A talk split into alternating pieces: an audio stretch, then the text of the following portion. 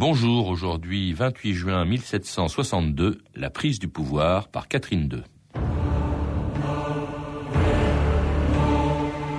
Être tout-puissant qui fait les grandes destinées, conserve à l'univers cette grande souveraine, accorde-lui une splendeur et une félicité durable, ainsi soit-il. Diderot.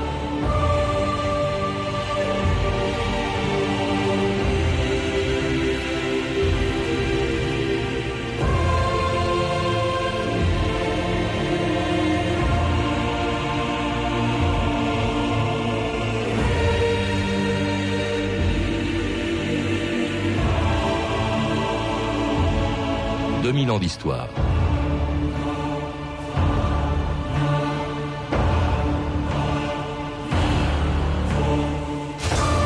Parce qu'en 34 ans de règne, elle a fait de la Russie une des plus grandes puissances de l'époque. On l'a surnommée la Grande Catherine.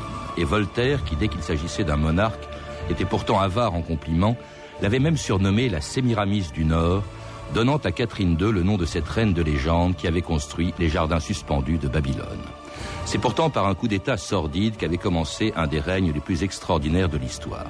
Le 27 juin 1762, acclamée par la garde impériale, Catherine II montait sur le trône de Russie après en avoir chassé son mari, le tsar Pierre III. Une semaine plus tard, la nouvelle impératrice apprenait sans émotion la mort de son mari, probablement assassiné par sa femme et par un de ses nombreux amants. Une dépêche pour la souveraine.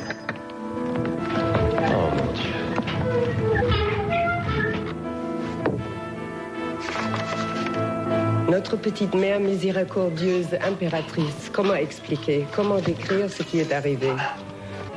Le tsar Pierre III n'est plus de ce monde. Pardonne-nous ou ordonne de mettre fin à nos vies. Nous t'avons offensé et nous nous sommes damnés pour l'éternité. Ton méprisable esclave Alexei Orlov. Messieurs les sénateurs, Soudainement pris d'une violente crise de colique hémorroïdale, notre époux le tsar Pierre a rendu l'âme cette nuit. Hélène Carrère cause, bonjour. Bonjour. Alors la biographie de Catherine II que vous venez d'écrire commence justement par ce coup d'État qui a permis à Catherine II de monter sur le trône de Russie en renversant et en faisant sans doute assassiner euh, son mari, Pierre III. Alors c'était le début d'un règne qui a duré 34 ans dans un pays sur lequel pourtant Catherine II n'avait aucune espèce de légitimité. Elle n'était pas la fille du tsar, mais elle était sa femme et pire encore, elle était même pas russe, elle était allemande d'origine. Oui, c'était une petite princesse allemande que la, la tante de Pierre III qui règne quand, elle, le détrône, euh, était allée chercher dans une petite principauté allemande, protégée d'ailleurs, elle a été protégée par Frédéric II de Prusse, qui a pensé qu'en faisant épouser à l'héritier une petite princesse allemande peu connue, euh, il aurait la main haute sur le couple princier. Et en fait, ça ne s'est pas passé du tout comme ça. Cette petite princesse allemande qui est arrivée en Russie à 16 ans sans connaître le russe, euh, sans avoir aucune espèce d'idée du pays où elle arrivait, a très vite appris le russe, elle était convertie à l'orthodoxie.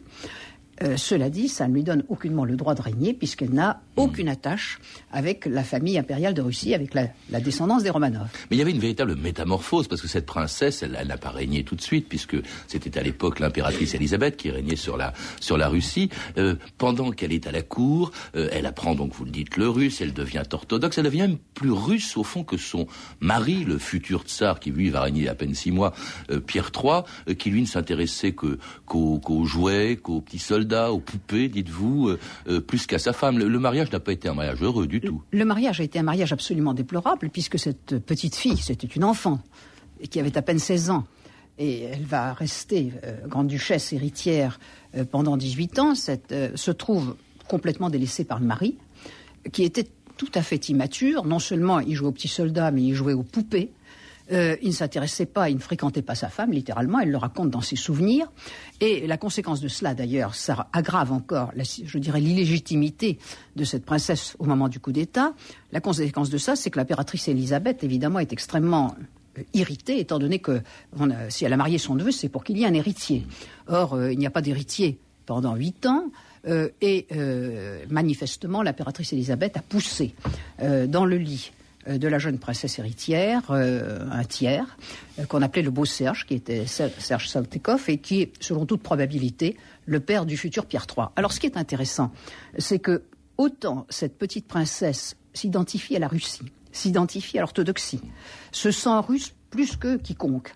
Autant euh, son mari, qui, il faut tout de même le dire, n'avait pas été élevé en Russie. Elisabeth l'a fait venir pour qu'il soit son héritier, mais il avait été élevé à la cour de Holstein, il avait été élevé pour être souverain de Holstein, il se sentait allemand, il n'aimait parler que l'allemand, il ne s'intéressait qu'à l'Allemagne, il avait un modèle, mmh. c'était Frédéric II de Prusse. C'est-à-dire qu'il y a un décalage complet entre celui qui est légitimement le souverain et celle qui n'est rien du tout.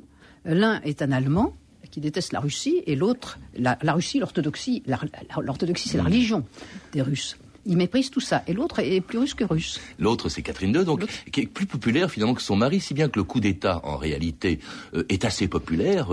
Euh, le, peuple est plutôt favorable à cette petite princesse qui aime son pays, qui aime la Russie, qui, qui devient orthodoxe. Mais alors, cela dit, quand même, elle, quand, quand, elle renverse son mari, quand elle le fait assassiner par Orloff, euh, très vraisemblablement, elle, est quand même pas. Comment se fait-il qu'elle soit impératrice? Elle a un fils qui s'appelle Paul, justement. D'abord un point de détail, elle n'a pas fait assassiner son mari. Je veux dire que ça, c'est la légende. On a toujours dit, euh, elle l'a fait tuer. Il a été tué, c'est tout à fait exact. Donc, si vous voulez, il est détrôné. Euh, d'ailleurs, il s'est pas fait prier pour quitter le trône. Il a pleurniché. Il a demandé qu'on l'envoie avec sa maîtresse, car il avait une maîtresse quelque part à l'étranger. Euh, en fait, il a été dirigé, c'est la vieille tradition russe, vers un couvent. Car on enfermait les impératrices qu'on détrônait dans un couvent, pourquoi ne pas enfermer un empereur? Mais il a été tué manifestement dans une querelle d'ivrogne. Euh, tous ses frères Orlov buvaient comme des trous et euh, Alexis Orlov, qui était chargé de l'escorter au couvent, s'est battu avec lui. Alors on a donné des tas d'explications il est très douteux que Catherine ait fait, et il n'y a aucun document qui le prouve, ait voulu le faire assassiner. En tout cas, la voici devenue donc impératrice euh, dans un pays qui n'est pas, qui ne pèse pas encore très lourd dans l'Europe de l'époque, un empire divisé et agité par la révolte de tous les peuples qui le composent. Ces manifestations de mécontentement signalées chez les Cosaques ne doivent pas inquiéter votre majesté. En fait, de quoi se plaignent-ils? Ils refusent de faire couper leur barbe. Y a-t-il là de quoi provoquer la moindre révolte? Et l'homme Un certain mécontentement s'est manifesté dernièrement chez les Tartares, Majesté. Et les Kirghizes Et les Kalmouks La pacification de ces tribus primitives se fait lentement. On prétend qu'un certain nombre de moujiks et de serfs se seraient joints aux traîtres. Mais je l'assure à votre majesté, la situation est... Je sais bien, non. Je veux que ces foyers de révolte soient écrasés avant de devenir un И с этого да, который пьет. Полно вам, снежочки, на талой земле лежат.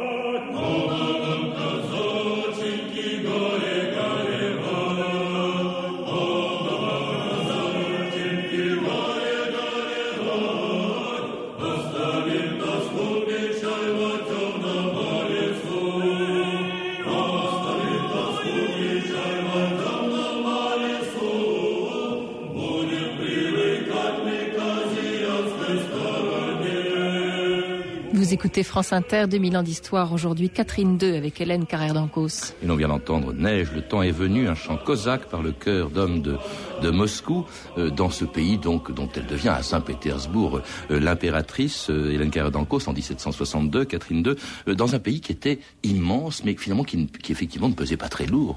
Il ne pesait pas lourd du tout.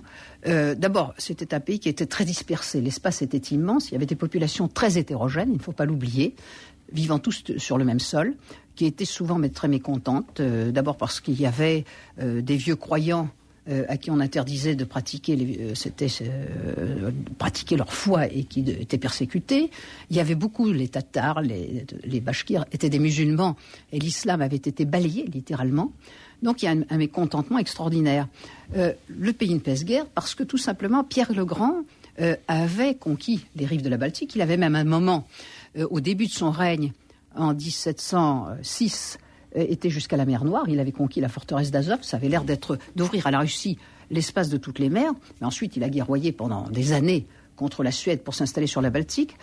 Il n'empêche que les conquêtes de Pierre le Grand, qui se euh, cantonneront à la Baltique pour finir, puisqu'il perdra les rives de la mer Noire, n'ont pas installé la Russie dans la, dans la vie internationale.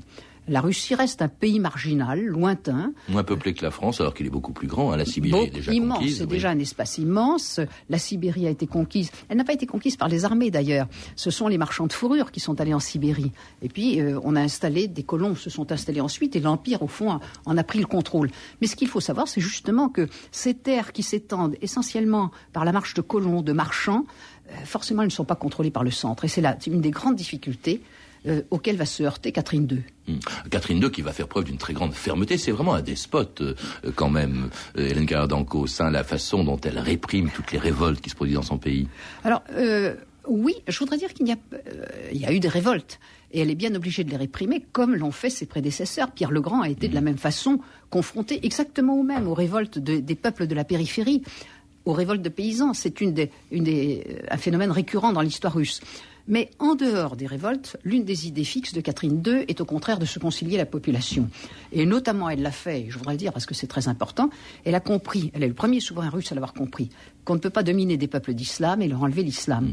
Et c'est elle qui a tendu la main à l'islam, qui a fait reconstruire les mosquées, qui a interdit de convertir de force les musulmans, et elle a réussi à pacifier très largement la périphérie musulmane.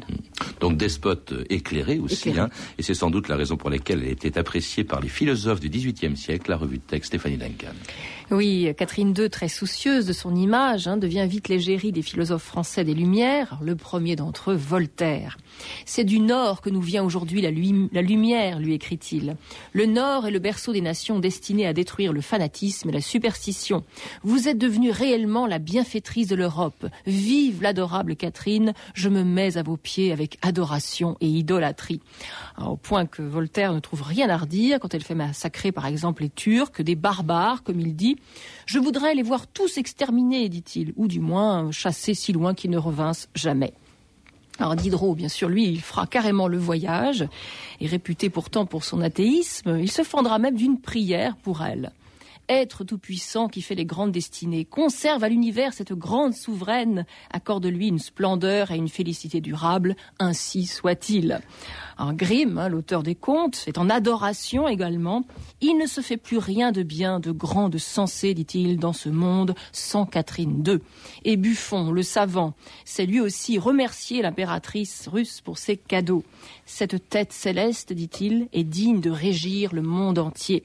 Alors malgré tout cela, hein, tous ces éloges, Catherine II continue quand même de traîner une mauvaise réputation. Pour le duc de Choiseul, par exemple, ministre des Affaires étrangères de Louis XV, Catherine II n'est qu'une, je cite, petite princesse allemande montée de crime en crime jusqu'au trône. La version officielle de la mort de Pierre III, donc des suites soi-disant d'une colique hémorroïdale, ne convainc en effet pas grand monde. Il fiche carrément à la trouille à d'Alembert le philosophe, euh, qui n'a aucune envie de se rendre en Russie, bien qu'il soit invité. Je suis trop sujet aux hémorroïdes, dit-il, et elles sont trop sérieuses dans ce pays.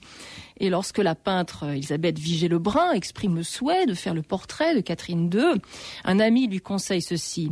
Prenez pour toile la carte de la Russie, les ténèbres de l'ignorance pour fond, les dépouilles de la Pologne pour draperie, le sang humain pour coloris et pour ombre les six mois de règne de son mari. En Angleterre, l'écrivain Horace Walpole ne voit en Catherine II qu'une régicide qui cherche à faire oublier son crime. Et comment répare-t-on un meurtre, dit-il? Est-ce en retenant des poètes à ses gages? Est-ce en payant des philosophes ridicules à milieu de son pays? Alors on le voit, Catherine II, Hélène Caradanco, ce n'avait pas que des admirateurs. Cela dit, Walpole, ça, compte quand même moins que Diderot, Voltaire. Comment se fait-il qu'ils aient pu être fascinés comme ça par quelqu'un qui n'était quand même pas un souverain libéral comme il l'était Bon, il y avait plusieurs raisons. Il y a une raison, c'est que Catherine II a été tout de même très généreuse avec eux. Euh, pas avec Voltaire, parce que Voltaire n'avait pas besoin de ça, il, était tout, il avait une fortune, il était au-dessus de ça. Mais il est clair que Catherine II a stipendié certains d'entre eux, notamment Grimm. Grimm était son agent, son agent d'influence, son acheteur d'œuvres d'art, celui qui euh, organisait les séjours d'étudiants russes pour son compte en France et qui lui envoyait des, techniciens, des, experts en Russie.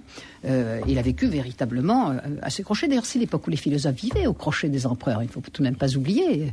D'Alembert a vécu à la cour de Frédéric II de Prusse. Donc, c'était une habitude. Diderot a bénéficié de ses largesses plus que quiconque. Il est venu en Russie, certes, mais quand il a manqué d'argent et qu'il voulait vendre sa bibliothèque, Catherine II l'a acheté, la bibliothèque, elle l'a laissée pour l'éternité à la disposition de Diderot et elle lui a même payé une pension de bibliothécaire. Elle avait envoyé à Voltaire des secours pour la veuve de Calas.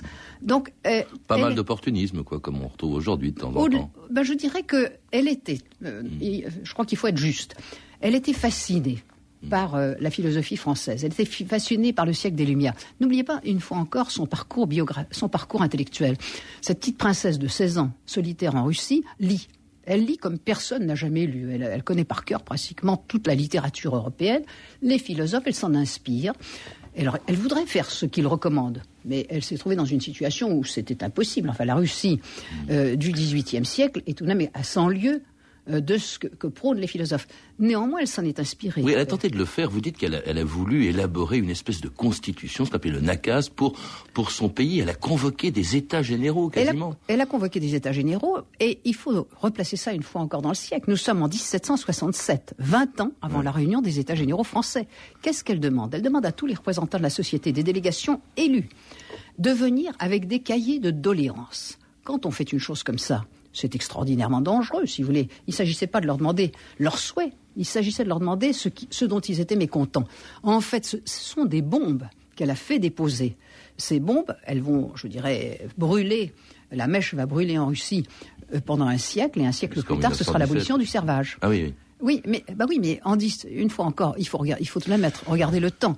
En 1762, on ne peut pas abolir le servage. La Russie est un pays extraordinairement attardé où le servage s'est alourdi. Euh, D'abord, il a, il a commencé plus tard que dans le reste de l'Europe, et forcément, le moment de, la- de la- de le supprimer n'est pas encore venu. L'esclavage existe aux États-Unis et le servage va exister dans une partie de l'Europe jusqu'en 1810. ne Oui, mais justement, on, on dit même qu'elle l'a aggravé le servage en quelque sorte. On, on disait même qu'elle était au fond euh, l'impératrice des boyards, l'impératrice des nobles. Elle, Elle- s'est appuyée sur. Elle s'est appuyée sur la noblesse. et elle n'a pas beaucoup- évidemment, s'est pas beaucoup préoccupée elle doit de d'autant ses plus. Elle a dû d'autant plus s'appuyer sur, la, sur la noblesse que traditionnellement, dans cette immense Russie qu'il faut tenir, euh, qu'est-ce qui faisait fonctionner? Qu'est-ce que c'était l'administration? Qui, constituait les rangs de l'armée? C'était la noblesse parce qu'elle avait l'obligation de service. Elle ne pouvait pas faire autrement. Et en échange, elle disposait des serfs. Pierre III, feu le mari de Catherine, dans ses six mois de règne, a eu une idée un peu saugrenue. Il a supprimé l'obligation de service pour la noblesse. C'est-à-dire que quand Catherine monte sur le trône, les nobles peuvent faire ce qu'ils veulent. Ils peuvent aller servir une autre cour, ils peuvent rester chez eux, mais ils conservent leurs paysans. hein. Et euh, il lui a fallu constituer euh, à, la fois les rangs de l'armée, une fonction publique, c'est-à-dire que seule la noblesse peut faire cela. Et elle est bien obligée de lui concéder, non pas davantage de serfs, elle a beaucoup distribué de serfs en récompense. Ah, elle est, elle est distribuée un peu comme des cadeaux, comme Oui, si c'était des, animaux. une- enfin. Oui, c'était un peu. Bah oui, mais c'était la tradition. Vous savez, c'était un empire où ça se passait comme ça, Mm. et elle a été l'héritière de cette tradition. Mais en même temps, et alors ça, je crois qu'il faut tout de même en avoir conscience. Lectrice des philosophes, attachée aux idées surtout de Voltaire, qui est pour elle le, le plus grand de tous ces hommes. Elle aurait voulu supprimer le servage. Elle était tout de même allemande, elle n'était pas russe. Vous comprenez, ce- ce- ce- cet environnement l'a choquée profondément. Mais elle s'est rendue compte qu'elle ne pouvait pas. Et elle a cherché, par diverses brèches, à poser le problème du servage. Tout de même, il ne faut pas oublier qu'au début de son règne, elle fait ouvrir un débat public par la Société d'économie sur le problème du servage et les moyens d'en sortir. Euh, on ne peut jamais impunément faire des choses comme ça. Et elle trouvait des petites solutions pour que un certain nombre de gens échappent au servage. Oui, et pour, que, et pour éviter les révoltes, cela dit, il y en a qui se sont produites justement parce que la misère justement des serfs, euh, les mécontentements des, nationalités font que beaucoup de révoltes se sont produites pendant son règne. Hélène Caradanco, c'est notamment la révolte la plus sanglante du règne de Catherine II, déclenchée en 1775 par un cosaque du Don, Yemelian Pugatchev.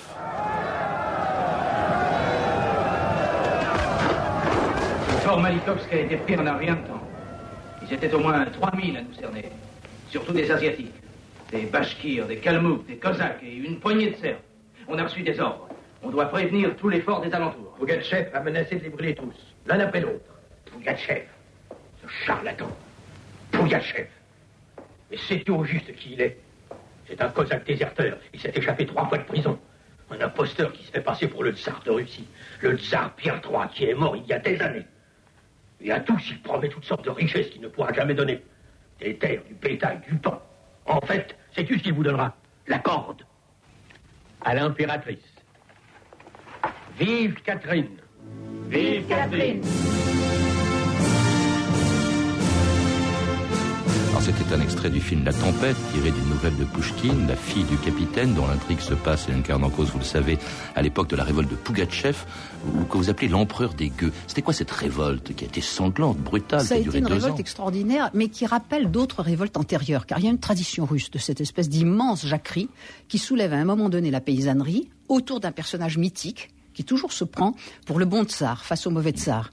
Et euh, Pugachev a prétendu qu'il était le tsar Pierre III, qui n'était pas mort. Mais ça, c'est un phénomène de l'histoire russe. Il y a toujours Donc le mari de Catherine oui, II. celui qui se proclame le tsar qu'on aurait assassiné, qui n'est pas mort et qui revient pour soulever le peuple et rétablir la justice et l'ordre.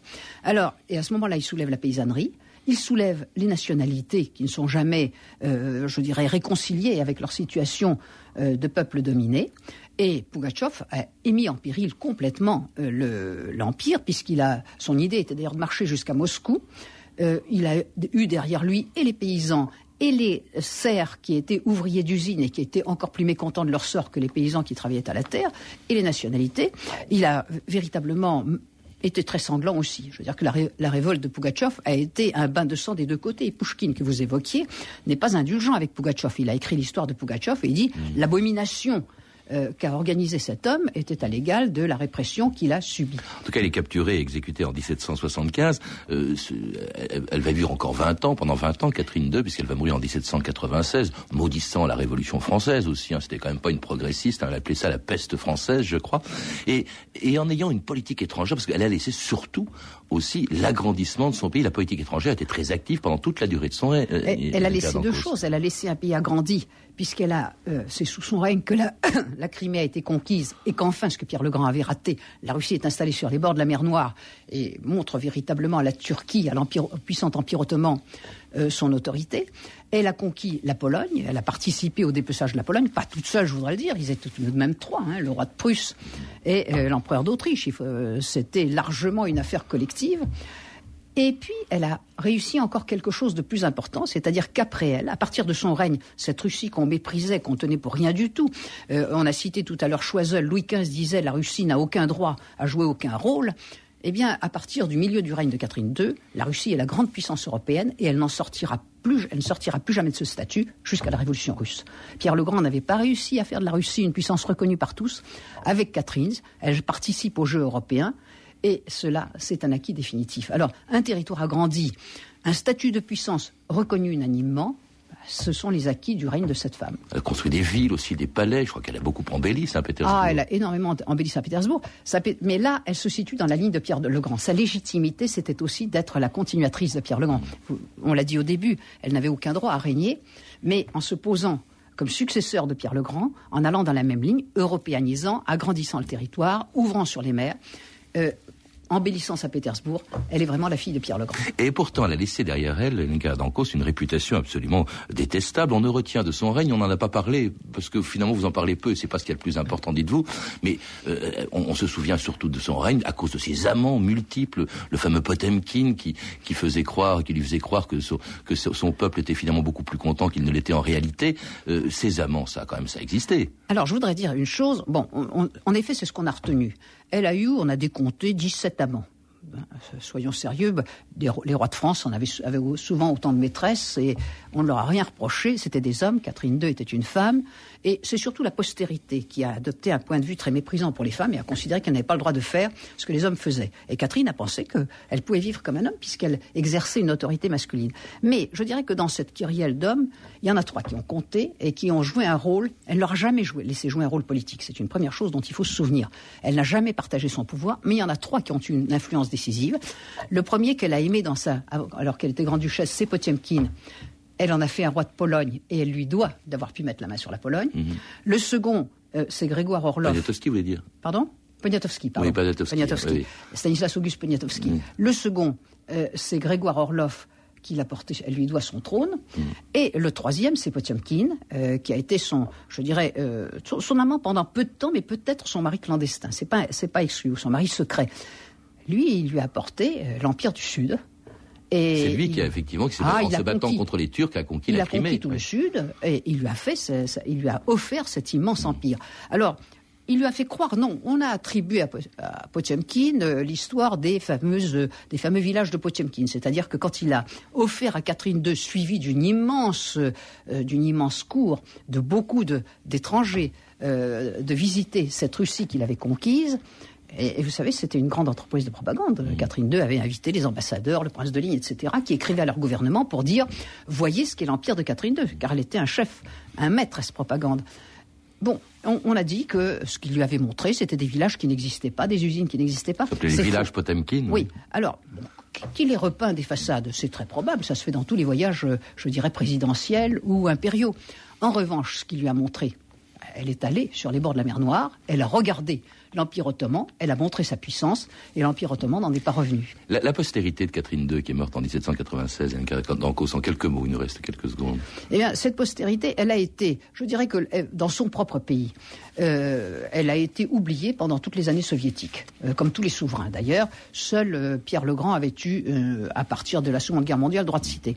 Aujourd'hui, la Russie est fascinée par le personnage, elle s'intéresse, des historiens travaillent, et on, est en train d'admettre qu'il y a eu deux très grands souverains dans l'histoire russe, dans le même siècle, Pierre le Grand et elle, tous les deux, je dirais, accomplissant la même œuvre, et puis des souverains qui ont poursuivi ce qu'avait été leur œuvre. Merci Hélène Carrère d'Ancos. Pour en savoir plus, je recommande donc la lecture de votre livre, Catherine II, un âge d'or pour la Russie, une biographie très complète publiée chez Fayard. Vous avez pu entendre des extraits de deux films inspirés l'un et l'autre de deux nouvelles de Pushkin, La fille du capitaine d'Alexandre Prochkin et La tempête d'Alberto Latuada. Vous pouvez retrouver ces renseignements en contactant le service des relations avec les auditeurs au 0892 68 10 33, 34 centimes la minute ou en consultant notre site sur franceinter.com. C'était 2000 ans d'histoire. À la technique Philippe Duclos et Sandrine Laurent, documentation Virginie bloch et Claire Tesser, revue de texte Stéphanie Duncan, une réalisation de Anne Kobilac une émission de Patrice Gélinet.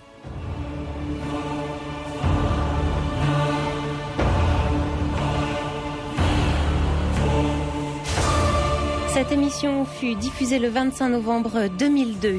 Demain, dans 2000 ans d'histoire, la Suisse pendant la Seconde Guerre mondiale.